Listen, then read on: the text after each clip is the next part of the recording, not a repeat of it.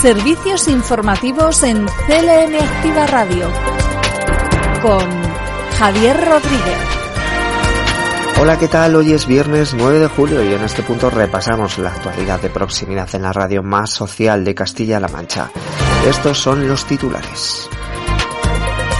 Continúa la reducción de hospitalizados por COVID-19 en la región y no se registra ningún fallecido por la pandemia. En cuanto a datos aportados ayer por Sanidad, se detectan 284 nuevos casos por infección de coronavirus.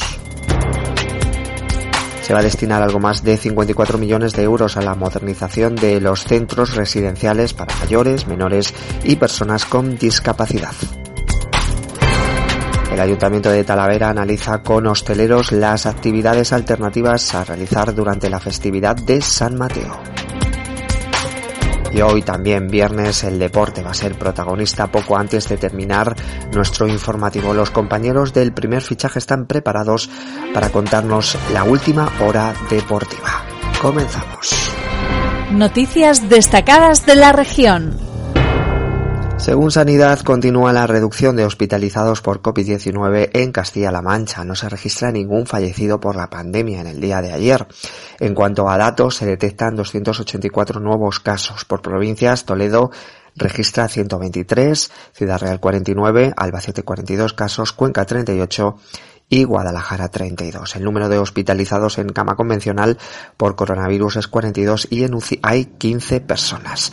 En cuanto al servicio de autocita, José Antonio Moreno, diputado del Partido Popular en las Cortes de Castilla-La Mancha, ha calificado de auténtico fracaso este sistema para la vacunación en Castilla-La Mancha. Están fracasando en todo. Solamente salen a anunciar promesas, promesas que no cumplen. Y además la autocita es un auténtico fracaso, señor consejero. Hoy mismo han tenido que sacar ustedes un tuit diciendo que no tienen vacunas.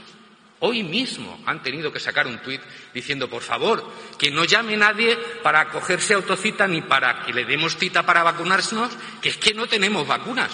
Ya le llamaremos. Esto es un tuit de esta mañana de la propia Consejería de Sanidad. Y siguen faltando a la verdad. Señor Contreras, sigue eh, ¿Se acuerda de hace 15 días, ya el mes pasado, que le dije lo de las sacar a pasear a la señora Regina Leal? ¿Se acuerda de esto, verdad? Pues mire, hoy he intentado coger otra vez cita. Señor Contreras, pues no sé, dígale a su consejero si es que a lo mejor soy yo al único que no le dan cita en esta región, porque a mí no me dan cita presencial con mi médico de familia por mucho que usted le dé a la cabeza. Y por lo tanto faltan a la verdad sistemáticamente en esta región. Y solo con mensajes bonimios, es decir, con las bondades que ustedes hacen, con mm, esos anuncios, ese autobombo, esa propaganda, tratan de anestesiar a la ciudadanía. Pero mire, la gente ya está cansada de ustedes, de esa autobombo, de esa, de esa propaganda, porque lo que está claro es que, como digo, se les llena a ustedes de la boca de sanidad, pero son incapaces de salvaguardar la salud de los castellano-manchegos. En cuanto a estas mm, autocitas, eh, el consejero de Sanidad, Jesús Fernández Sanz, ha dicho que ya son 20.500 las citas para vacunarse que se han solicitado a través de la plataforma de autocita que comenzó a funcionar el pasado martes. Simplemente habríamos una plataforma para la autocita para todas las personas mayores de 20 años. Está generando algún, algún conflicto por las ganas que la gente tiene de vacunarse. Esto es maravilloso.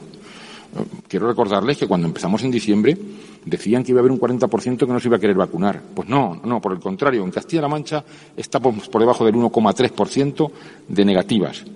Y en cuanto hemos abierto la autocita, llevamos ya 20.500 citas dadas por la plataforma de autocita y la abrimos ayer, anteayer por la tarde. 20.500 citas. Y en cuanto a datos nacionales, nuestro país administra 690.749 dosis contra la COVID-19 en el día de ayer.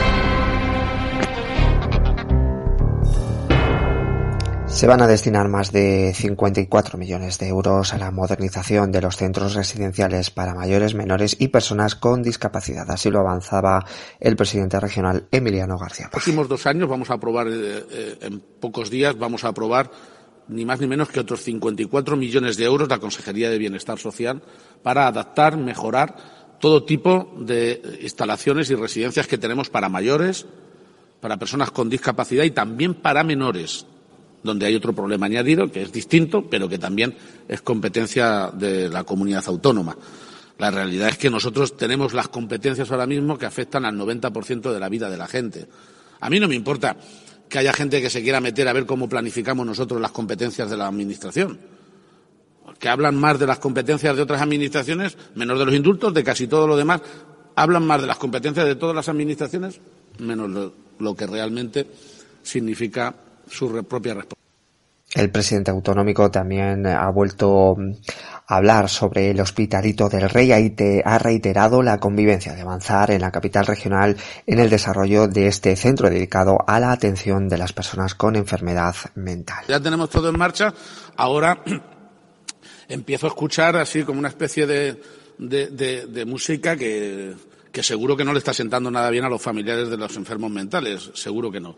Porque si hay algo que, hay que tener en cuenta hoy, y más con esta pandemia, es que lo que ha crecido se ha multiplicado por dos con la pandemia, los enclaustramientos, las restricciones, el tener que pasar meses y meses en las casas, lo que ha crecido se ha disparado, pero no aquí, en todo el mundo, ¿eh? aquí de manera muy singular, en España, es el problema de atención a las familias y a las personas que requieren atención mental. Es una urgencia a la que no voy a renunciar bajo ningún concepto porque es una urgencia que anuncié el año pasado en el debate del Estado de la región y que encima como infraestructura genera la leche de empleos, muchos empleos y mucha economía en toda la zona, que es lo que se requiere, por otro lado, la combinación de lo público y de lo privado. Por tanto, yo creo que después de un año, yo sé que me habéis ofrecido sitios por si no se quieren estas instalaciones hacerlas aquí, lo entiendo. Todos los ayuntamientos estarían deseando. Pero desde luego la enfermedad mental no está ni ningún tipo de discapacidad de, de ninguna consideración para que se les relegue o se les trate de segundo plato. ¿eh? Requiere la urgencia que necesita después de una pandemia. El presidente regional también ha anunciado el desarrollo en Torrijos de dos grandes inversiones que van dirigidas al sector de la discapacidad. Tal es el caso de una residencia y un centro de día en dos parcelas distintas de la localidad.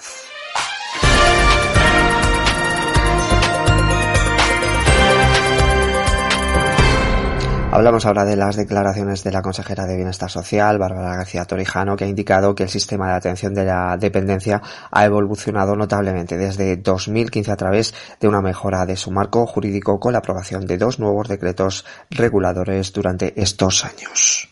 El modelo ha evolucionado notablemente desde el 2015, notablemente, a través de una mejora de un marco jurídico con la aprobación de dos decretos reguladores en estos años con una reducción de más del 90% de las personas pendientes de valoración de la dependencia, pasando de 27.000 que había en el 2015 en un cajón a 2.500 que quedan por valorar. Y con una gestión más eficaz de los expedientes acumulados, superando el compromiso de valorar los 40.000 casos a lo largo de la legislatura, con la valoración a día de hoy de más de 44.000 casos, 10.000 de esas valoraciones se han hecho en estos últimos seis meses. Asimismo, la consejera ha subrayado que dentro del sistema de servicios de proximidad eh, cuentan con un servicio de ayuda a domicilio que va a realizar una colaboración con el gobierno regional con 690 ayuntamientos, con un presupuesto que se ha incrementado en unos 48 millones de euros. El Partido Popular recortó durante su legislatura, durante la legislatura de Cospedal, desde 2011 al 2015, más de 1.200.000 horas de ayuda a domicilio y a esos profesionales a los, de los que usted hacía antes referencia, redujo más de 500 profesionales, más de 500 trabajadores en estos servicios. Es que durante estos años la gente no necesitaba estas atenciones, no necesitaban estos cuidados. Yo creo que sí. Y también decía que ustedes solamente han estado cuatro años. Sí, cuatro años. Cuatro años que destrozaron el estado de bienestar que tanto costó construir de todos los ciudadanos de esta región, de todos los castellano-manchegos y las castellano-manchegas es el sonido de uno de los temas que ha estado presente en el debate en el Pleno de las Cortes de Castilla-La Mancha.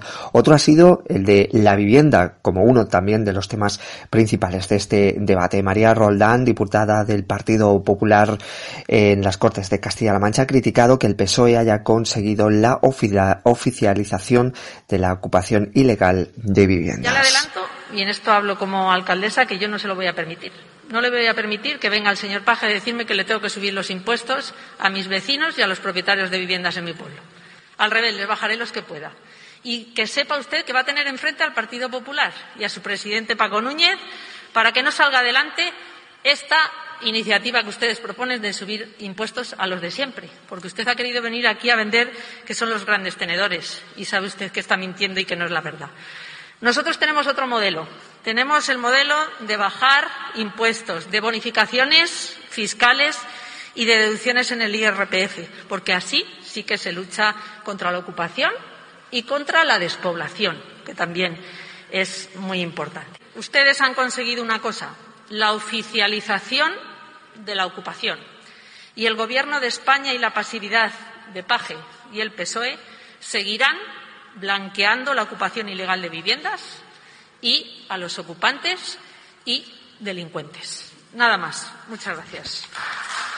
Por su parte, Javier Sevilla, diputado de Ciudadanos en las Cortes de Castilla-La Mancha, afirma que necesitan un plan de vivienda social y así reforzar las medidas policiales para hacer frente a la ocupación ilegal.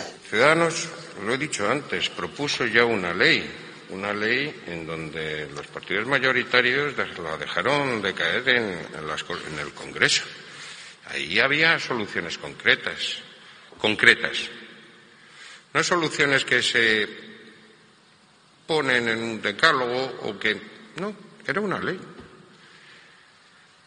Se podría haber tramitado, se podría haber mejorado, se habría podido hacer propuestas por los partidos. No, se dejó caducar. Además es que no se ha presentado ninguna. Y es más, estas Cortes, el 17 de diciembre, hicieron una proposición de ley para modificar determinados aspectos para intentar evitar la ocupación y ahí está, en el cajón del señor Sánchez. A ver si se le da la gana. Se lo he dicho antes, si Ciudadanos en todos los sitios donde gobierna, en todos se han bajado los impuestos. Si la medida de la definición de vivienda desocupada o vivienda vacía es exclusivamente para subir impuestos, mal vamos.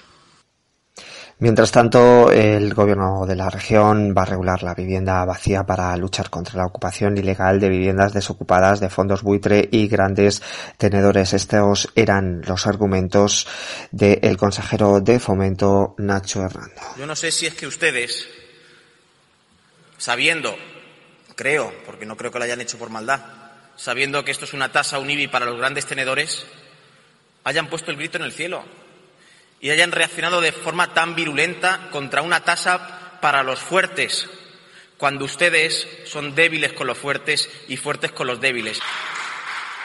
Ustedes ponen el grito en el cielo con una tasa a los fondos buitre y aplaudían.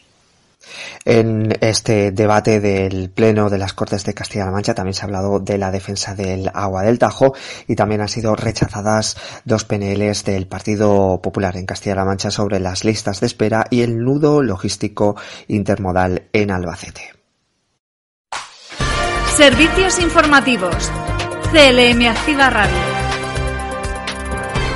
Y estas son otras noticias en formato breve. Las Cortes van a empezar a visitar entidades de la discapacidad de Castilla-La Mancha y lo harán a partir de septiembre para conocer su trabajo. Los integrantes de la Comisión Permanente No Legislativa para las Políticas Integrales de la Discapacidad del Parlamento Castellano-Manchego han acordado iniciar a partir del mes de septiembre y con eh, una periodicidad mensual las visitas a distintas entidades de la discapacidad de la comunidad autónoma. Así lo han acordado PSOE, PP y Ciudadanos durante la reunión de la citada comisión en la que han repasado los trabajos y actividades pendientes desde la última sesión celebrada antes de la pandemia tal y como ha detallado el presidente de la misma, Antonio Sánchez Requena. El propio Sánchez Requena ha recordado el listado de entidades que los grupos van a iniciar en eh, esas visitas. Por ejemplo, en la provincia de Toledo serán Aspace, Daun Toledo, Apanas, Adace Castilla-La Mancha y Apaz. En la provincia de Ciudad Real, AFAS, Fundación Cadisla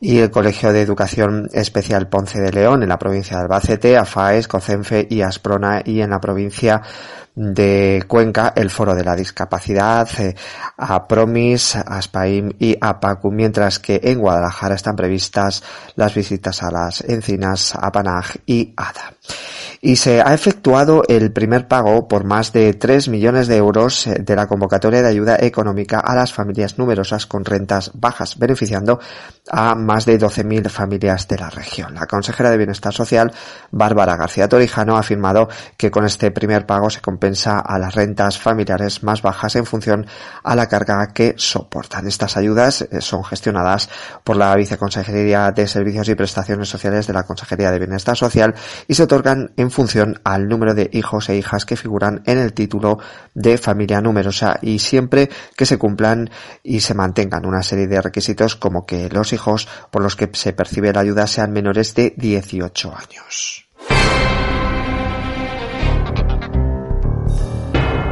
Y en este punto repasamos las noticias provinciales. Noticias en CLM Activa Radio. Las noticias más destacadas en Albacete, se avanza en la, la, constitución de cuatro rutas del vino en la provincia de Albacete, al incorporar próximamente Jumilla y Almansa a La Mancha y La Manchuela. El delegado de la Junta de, Albacete ha anunciado que la Dirección General de Turismo está trabajando con la Asociación Española del Vino para formalizar la ruta del vino de la denominación de origen Jumilla y se ha creado ya un gestor para desarrollar la ruta del vino de Almansa. También hay, eh, pues bueno, tenemos ya dos rutas en lo que es la provincia de Albacete, de las nueve que hay en Castilla-La Mancha, dos, si no que me corrija Rosa, la de La Mancha y, esta, de la, de la, Manchuela, donde a través de la Fundación Impulsa, con 12.000 euros, estamos ahí haciendo lo posible por, apoyar, pero estamos trabajando en otras dos. También en la de Jumilla, intereses también por parte del último Ayuntamiento Tobarra incorporarse, y también de Almansa. Es decir, que también se suma, es una forma moderna también, va que la expresión, de presumir de vino, pero también colocarlo en el enoturismo, pero de una forma muy activa. Como, evidentemente nosotros en Castilla-La Mancha no tenemos eh, mar, no tenemos un fondo azul como tiene en la costa, pero tenemos un fondo verde, tenemos mucha vid, 447.000 hectáreas en Castilla-La Mancha de las cuales 84.000 están en Albacete. Y en esta DEO hay 11.622. Por lo tanto, esta, esta ruta del vino asociado a esas 38 bodegas, a esos 574 recursos de todo tipo ligado al vino también, por los restaurantes, casas rurales y bodegas, conforman una ruta del vino ideal para que la gente venga y es una excusa perfecta para que conozca a través de esa ruta del vino otras cosas y contribuye en un sumatorio a evitar el, el despoblamiento. Y la Policía Local de Albacete va a participar a partir de la próxima semana en una nueva campaña de la DGT que se realizará de forma simultánea en más de 25 países europeos. En la campaña de estas mm, mismas características celebrada del 6 al 12 de julio del pasado año fueron controlados más de 12.000 vehículos, contabilizando a 222 infractores. Este 2021 supone la segunda campaña lanzada por la DGT en esta materia que tanto afecta a la seguridad vial. La primera campaña se llevó a cabo en mayo de 2021, donde la Policía Local de Albacete controló un total de 16.000 vehículos, totalizando 532 infracciones por superar la velocidad permitida para cada vía. Noticias en CLM Activa Radio. Las noticias más destacadas en Ciudad Real. Miguel Turra va a renovar todo su alumbrado público. El presidente de la institución provincial, José Manuel Caballero, ha destacado el interés de estas obras y el compromiso de hacer de la provincia una provincia sostenible. Verdaderamente estoy muy contento de que Miguel Turra se sume a este compromiso, como digo, de hacer de Ciudad Real una provincia sostenible. Y estoy convencido que cuando acabe esta legislatura, Miguel Turra habrá conseguido que el 100% de su alumbrado público sea eficiente, sea sostenible y sea de los más modernos que existen en España y en Europa. Y esta provincia habrá conseguido ser también una referencia en todo lo que se refiere al compromiso por la sostenibilidad y por la eficiencia. Y nos vamos hasta Tomelloso. El área municipal de servicios sociales ha tramitado ayudas por importe de algo más de 150.000 euros en el primer semestre de este año. En concreto, eh, se han tramitado 463 ayudas municipales por un importe total de 107.960 euros y 72 ayudas COVID de carácter urgente por un total de algo más de 6.000 euros. Además, se han tramitado las ayudas de emergencia de la Diputación Provincial, de las que se han beneficiado 133 familias por un importe total de 35.800 euros. Noticias en CLM Activa Radio. Las noticias más destacadas en Cuenca. Se han presentado en Cuenca los nuevos vehículos de la empresa pública GEACAM para la campaña de prevención y extinción de incendios forestales con una inversión de algo más de 6 millones de euros. Escuchamos a José Luis Escudero, consejero de Desarrollo Sostenible. Creo que el escenario de esta ciudad era perfecto para hacer la presentación de estas 93 eh, nuevas eh, furgonetas, nuevos eh, vehículos que desde el Gobierno de Castilla-La Mancha ponemos a disposición de nuestra empresa pública GEACAN para mejorar y para hacer más cómodos los trabajos en materia de prevención y de extinción en la lucha contra los incendios forestales. Se trata de 93 eh, furgonetas de nueve plazas en las que desde el Gobierno de Castilla-La Mancha hemos eh, invertido algo más de 6,2 millones eh, de euros. Y como digo, hemos elegido la ciudad de Cuenca porque en esta ciudad está además la propia sede social de nuestra empresa pública GEACAM esa empresa que algunos quisieron eh, extinguir y esa empresa que el Gobierno, con el presidente Emiliano García Paje, hemos querido rescatar y hemos querido eh, consolidar. GEACAN se merece, desde luego, mejores eh, recursos y también, por supuesto, nuestros trabajadores y trabajadoras que se dedican a cuidar de nuestro medio natural. Mejora también cuestiones como el, hecho de hacer un transporte más sostenible, un transporte más ecológico que nos va a permitir además consumir eh, menos energéticamente y que nos va a permitir también disminuir eh, emisiones de CO2 a la atmósfera. Y además nos permite también, bueno, pues eh, ser más, más eficientes, nos permite trasladar el material que necesitan nuestros equipos humanos y nos permite también una cuestión fundamental y es un ahorro de unos 200.000 euros eh, al año que vamos a realizar pues a través de un contrato de renting con eh, las empresas que también hoy aquí nos acompañan y finaliza el primer circuito de retos pedestres eh, virtuales con casi 300 participantes y unas clasificaciones muy apretadas. Se han celebrado en la provincia de Cuenca y en total todos estos participantes eh, se han escrito eh, en total de unos 2.171 retos que se han llevado a cabo. Noticias en CLM Activa Radio. Las noticias más destacadas en Guadalajara. Guadalajara Capital va a coger la Feria Internacional Logistic Spain el 5, 6 y 7 de abril de 2022 en el entorno del Palacio Multiusos. Escuchamos al alcalde de Guadalajara, Alberto Rojo. Me complace anunciarles que Logistic Spain, nuestra Feria Internacional de la Logística, se celebrará los días 5, 6 y 7 de abril de 2022 en la ciudad de Guadalajara. Será un foro internacional innovador en el, que llevamos muchos meses trabajando, cuya sede principal será el pabellón multiusos, sus zonas aledañas y el Centro Municipal Integrado Eduardo Guitián con un salón de actos convertido en un gran, en un gran plenario, además de distintos espacios de trabajo, para lanzar un mensaje al mundo. Somos una potencia logística y nos lo tenemos que creer. Somos referencia en un sector que apuesta por la innovación y que en clave interna nos va a ayudar a diversificar también nuestra economía.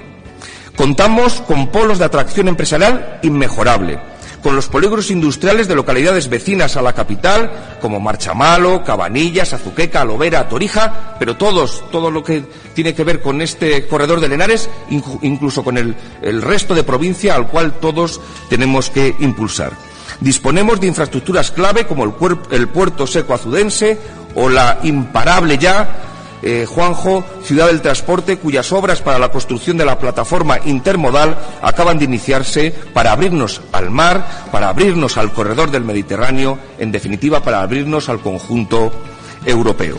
Yo hoy pido a toda la provincia, a todas las administraciones y a todos los operadores privados, muchos hoy aquí presentes, que aprovechemos un evento excepcional como va a ser Logistic Spain para poner en valor nuestra tierra, nuestro futuro, nuestra economía. Que sepamos aprovecharlo para captar más inversión, para hacer posible la llegada de empresas, para favorecer, y muy importante, el desarrollo de las ya instaladas aquí en nuestra tierra. Y, en definitiva, para generar crecimiento, bienestar entre la población y un empleo que confío que cada vez sea más cualificado. Y en Villanueva de la Torre se organizan varias salidas culturales y de aventura en la provincia dirigidas a su juventud.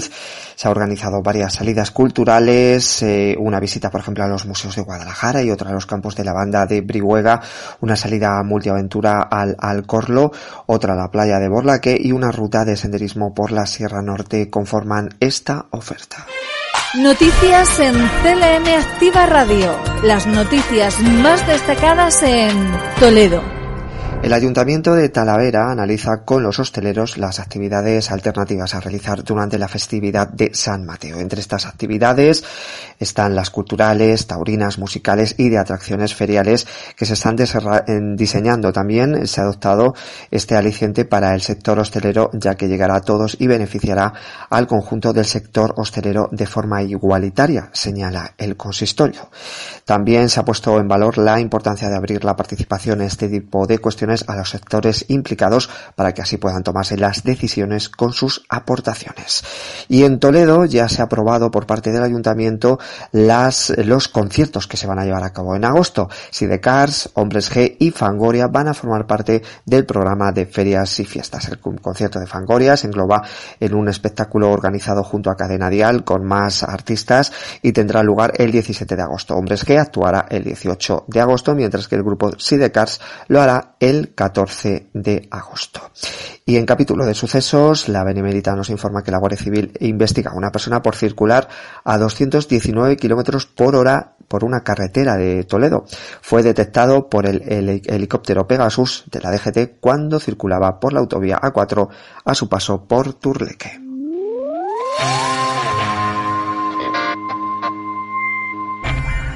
Nos referíamos a su paso por Templeque, concretamente. Era donde eh, se detectaba ese coche que mm, pasaba a 219 kilómetros por hora. También rápidos, muy veloces, pasan nuestros compañeros, pero a ellos, por supuesto, les vamos a dejar pasar porque quieren ya contarnos la última hora deportiva aquí en eh, el informativo de, de CLM Activa Radio. Cuando queráis, compañeros del primer fichaje. Muy buenos días y bienvenidos un día más al primer fichaje en CLM Activa Radio versión reducida, donde vamos a hablar de lo más destacado de las noticias, tanto nacional como regional. Y es que no nos queda otra que hablar que ya queda poco para los Juegos Olímpicos, unos Juegos Olímpicos que se van a jugar a puerta cerrada porque Japón la incidencia, el COVID sigue muy elevado y no se puede hacer con público. Una pena, una lástima, pero vamos, otra vez están imponiendo el dinero, los deportivos por encima de todo. Yo podrían, como pensaban algunos en Japón, podrían haber impuesto volver a jugarlo en 2022 y ver lo que pasa, pero no quieren como tampoco quería el Paris Saint Germain de vacilar que había ya fichado a Ramos y las meteduras de pata que hizo en su vídeo de presentación confundiendo el Stade de France con el estadio del Paris Saint Germain y alguna cosa más con ese francés que tiene tan característico. Estamos también deseando que llegue esa semifinal, no, me equivoco, final de la Copa América entre Brasil y Argentina. Messi contra Neymar, un derby, un Barça Madrid latinoamericano que tendremos que ver y seguramente disfrutaremos bastante. Como disfrutaremos al fin y al cabo, aunque ya sea en mi opinión, como dije ayer, en la final de la Eurocopa, que jugarán Italia e Inglaterra y espero que gane Italia, como no hay que tiene que ganar Italia. Y poquito más, poquito más, hablar de baloncesto, que España ganó a Francia preparando el, la Olimpiada con un Ricky Chacho que estuvieron bastante bien y que Juan Chornán Gómez, por desgracia, se pierde estos Juegos Olímpicos. Me gustaría también señalar esa derrota de Roger Federer. Ya no está para jugar como estaba antes. Y es una lástima y es una pena que se pueda retirar del tenis con una humillación tan histórica que ha tenido. No sé, señoras y señores, queridísimos oyentes, ¿qué más se puede destacar en un viernes que viene un poquito flojo en ámbito nacional? Bueno, que España en baloncesto también femenino ganó 72-61 y poco más, poquito más, poquito más. John Rand se lanzó y conquistó el Open de Escocia. Y de fichajes pues está todo bastante, bastante parado, que es lo que más salsa nos da. Bueno, aunque también podemos destacar que Miquel San José, sí, ese Miquel San José del Atlético Bilbao, ese jugador nacido en Pamplona, que estuvo jugando en Inglaterra, es un fichaje de lujo para la Morrevieta en la segunda división. Cuando ahora es el turno de Jesús Valencia, que ha estado de vacaciones, pero aquí lo tenemos siempre, para que nos hable de las noticias más destacadas en primera Real Federación Española de Fútbol, segunda división de la Real Federación Española de Fútbol y tercera división de la Real Federación Española de Fútbol. Pero para que no se te olvide, Jesús, y coger un poquito el ámbito regional, también tengo que decir que Nacho Martínez lideró con el oro y el, récord de España en una brillante jornada en Sportia, que Gema Arenas vuelve a medirse contra las mejores del mundo. Esa almagreña busca este sábado una gran posición en la prueba ultramundial de ski running que va Márquez refuerza el balonmano Bolaño femenino y que el capitán Kiki renueva con el Manzanares Fútbol Sala. A esas son las noticias más destacadas en el ámbito polideportivo. Ahora vamos a meternos con el fútbol, donde tú, Jesús Valencia, nos vas a traer, como he dicho hace un momento, esas noticias. Adelante, Jesús. Gracias, Fran. Muy buenos días, oyentes de Radio CLM Activa. Vamos con la actualidad de nuestra primera división REF, segunda división REF y tercera REF. Hemos tenido novedades este, estos días. El Club Deportivo Illescas hacía oficial la renovación de Siño, el jugador, el joven jugador illescano, continúa una temporada más en el conjunto sagreño. El Club Deportivo Illescas sigue reforzándose de cara a la próxima temporada con el objetivo de mantener la categoría. La Unión Deportiva Almansa hacía oficial la renovación de Alejandro Martínez Matías Mati, un jugador muy importante en la, en la defensa almanseña que continuará la próxima temporada. La Roda Club de Fútbol hacía oficial el fichaje de Julio Salvador. Este jugador procede del Club Deportivo Quintanar del Rey, extremo de 22 años, que completará la faceta ofensiva del conjunto rodense. En primera preferente tenemos varias novedades. El Atlético Ibañez hacía oficial el fichaje de, de Freddy como entrenador de la primera plantilla y hacía oficial los fichajes del mediocentro Juan Fran y del defensa Jonathan Salazar. Por su parte, el Club Deportivo Marchamalo, en su retorno a la Segunda División Red, hacía oficial la renovación de Diego del Amo, un jugador del mediocentro ofensivo del conjunto gallardo que aporta mucho al equipo de Marchamalo. Por su parte, el Club Polideportivo Villarrobledo hacía oficial dos fichajes, el de Zacaría, este joven defensa central y eh, procedente del diocesano extremeño, y de Jorge García, un centrocampista procedente del Saler Puente de Genil Fútbol Club Cordobés.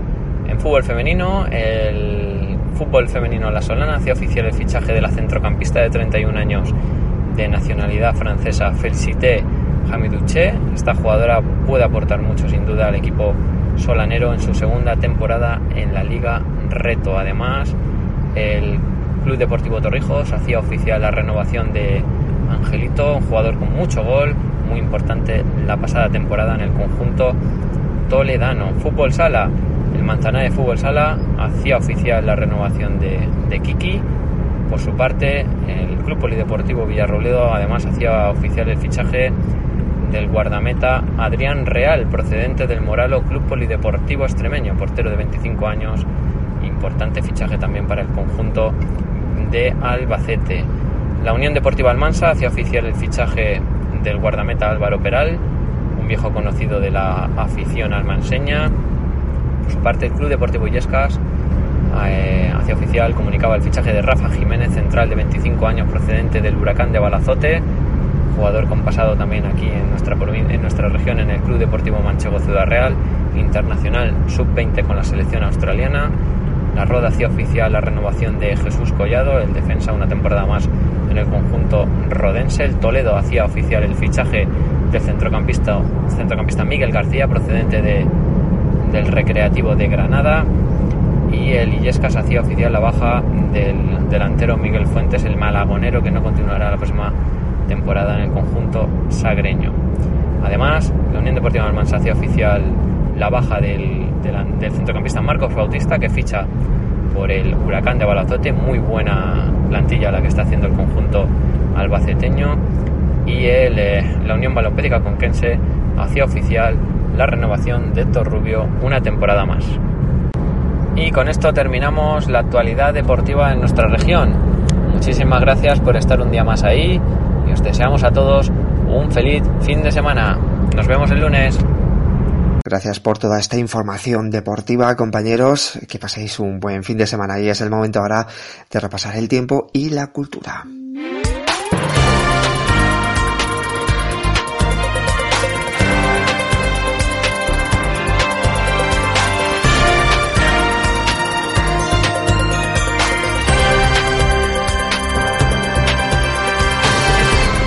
Calor, mucho calor vamos a pasar este fin de semana, aunque hoy de momento se está notando pero poco. De hecho, hoy Ciudad Real y Toledo tendrán una máxima de 36 grados, Guadalajara alcanzará 34 y Albacete y Cuenca 32 grados. De cara a mañana, el predominio será de cielos despejados, las temperaturas mínimas en ascenso, salvo en el sureste, donde cambian poco máximas en ascenso, que serán probablemente notable en el sureste. El viento flojo con predominio del este y sureste rolando a componente oeste, salvo en Albacete y sur de Cuenca, donde será del sur-sureste con intervalos más intensos. Es una información de la Agencia Estatal de Meteorología.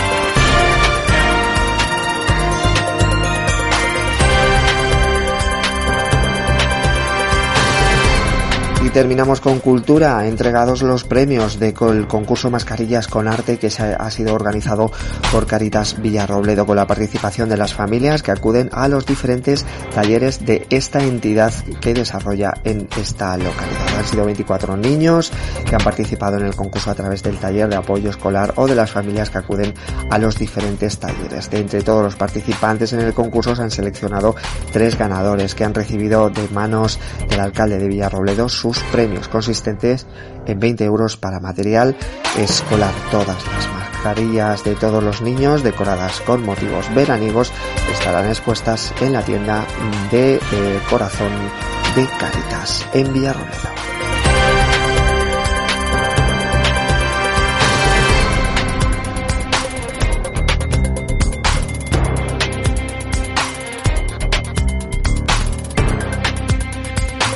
Y acaba nuestro informativo y también la semana de noticias aquí en CLM Activa Radio. Disfruten del fin de semana y recuerden que el lunes de nuevo volvemos para acercarles todas las noticias de proximidad. En los mandos técnicos ha estado Jesús Rodríguez. Un saludo. Servicios informativos en CLM Activa Radio con Javier Rodríguez.